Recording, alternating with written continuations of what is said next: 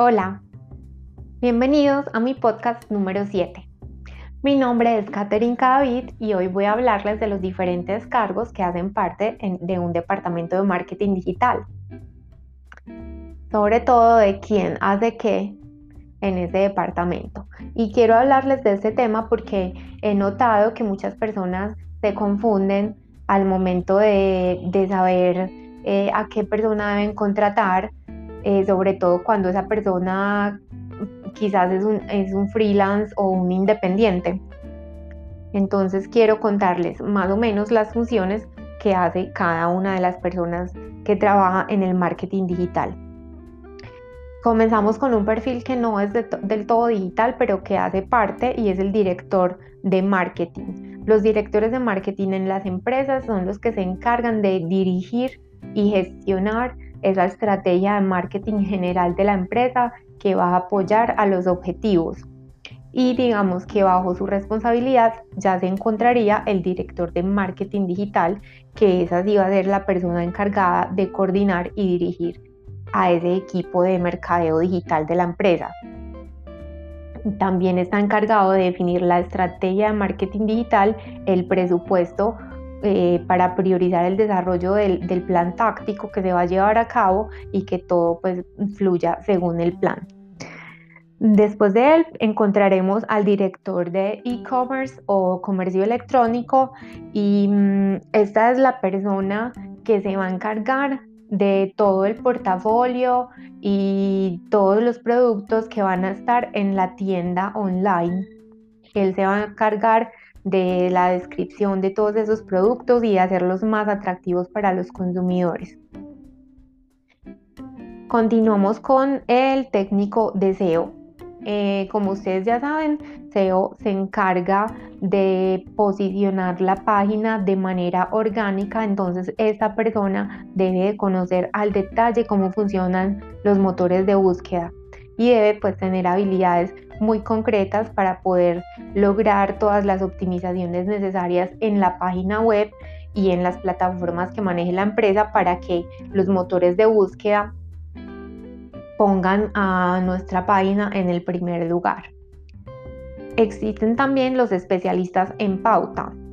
Con pauta me refiero a los anuncios que pagamos, normalmente en Google. Entonces, esta persona es la que se encarga de crear y gestionar estas campañas en Google Ads para que sean exitosas. Em, por supuesto, esta persona debe contar con las certificaciones de Google Ads para poder eh, demostrar que va a ser exitoso en esta gestión.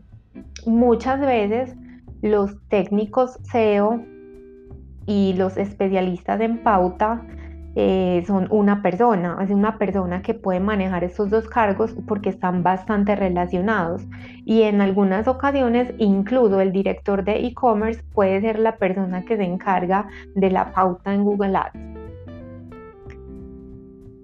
Bueno, seguimos con el diseñador web o, o de experiencia del usuario. Este diseñador web es la persona que se encarga de crear los sitios web y la experiencia de usuario se refiere a que ese sitio web sea fácil de navegar, a que la gente cuando entre ahí encuentre fácil em, lo que está buscando y la página le funcione bien y no se aburra y se salga. Entonces esta persona se encarga exactamente de hacer que toda la parte visual y funcional de esa página web esté perfecta. El social media manager es la persona que se encarga de crear el plan de comunicación en redes sociales, de crear toda esa estrategia eh, en redes sociales para que la empresa se pueda enfocar y aprovechar las oportunidades. Y luego tenemos al Community Manager, que es la persona que se encarga de ejecutar esa estrategia previa que creó el social media. Se encarga de, tener contacto permanente con la comunidad y es la persona que, escribe todas las publicaciones que hace la empresa, entonces debe ser una persona muy creativa, con capacidades eh, excelentes de redacción y ortografía y pues está bajo la responsabilidad del social media manager. Pero este es otro caso muy común en el que social media managers y community managers son una misma persona. Esto se da porque existen empresas muy pequeñas y existen profesionales con muchas habilidades. Entonces, eh, pues una empresa que no se pueda permitir tener un social media manager y un community manager, pues contrata una sola persona para que haga estas dos funciones y muchas veces eh, eh, hay personas que lo pueden hacer de manera muy exitosa. Otra persona que se suele confundir bastante es el diseñador gráfico. los diseñadores gráficos tienen estudios y habilidades enfocadas al diseño de piezas gráficas, de edición de fotografía y video, más no de, creación de estrategia o de redacción de contenido. Entonces, digamos que el diseñador gráfico es una persona en la que muchos de esos perfiles que les mencioné anteriormente se pueden apoyar. De hecho, es muy común que el, que el social media manager o el community manager eh, tengan en su equipo un diseñador gráfico que sea el que mm, ponga visualmente lo que ellos quieren decir. Eh, como les, mencioné anteriormente, esta persona debe tener pues muchas habilidades en diseño y, manejo de herramientas como Photoshop. Les voy a hablar también del analista de datos, que es un perfil eh, que está en auge últimamente, es un perfil que a mí me encanta.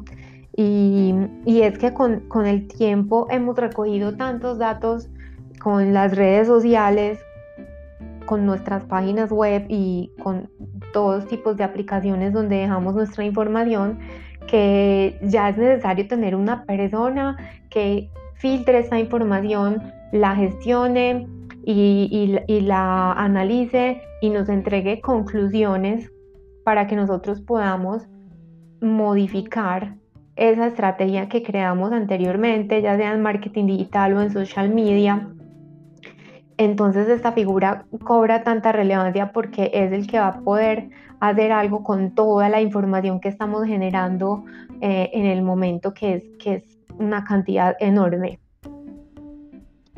Entonces esos eran como los, los principales cargos que yo mm, tengo así como en mente para explicarles dentro del, del departamento de marketing digital y social media.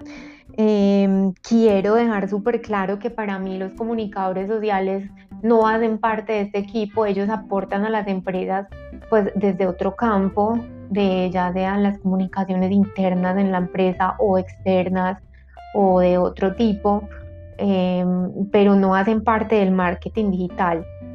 Entonces, por eso no quise mencionarlos. Y les dejo pues otra vez muy claro que existen profesionales que pueden desarrollar varios de estos perfiles al mismo tiempo, porque la gente pues ha notado las necesidades en el mercado y se ha ido formando y capacitando para poder hacerlo. Entonces, si ustedes están buscando un profesional, ya sea independiente o alguien para contratar en su empresa, es muy importante que, se fijen eh, no solo en la formación, que es muy, muy importante, sino también en esas habilidades que ellos tengan y que las puedan demostrar. Y bueno, eso era todo lo que quería contarles hoy. Espero que les haya gustado, que les haya servido para aclarar un poco sobre quién hace qué en el marketing digital. Y los espero en el próximo capítulo.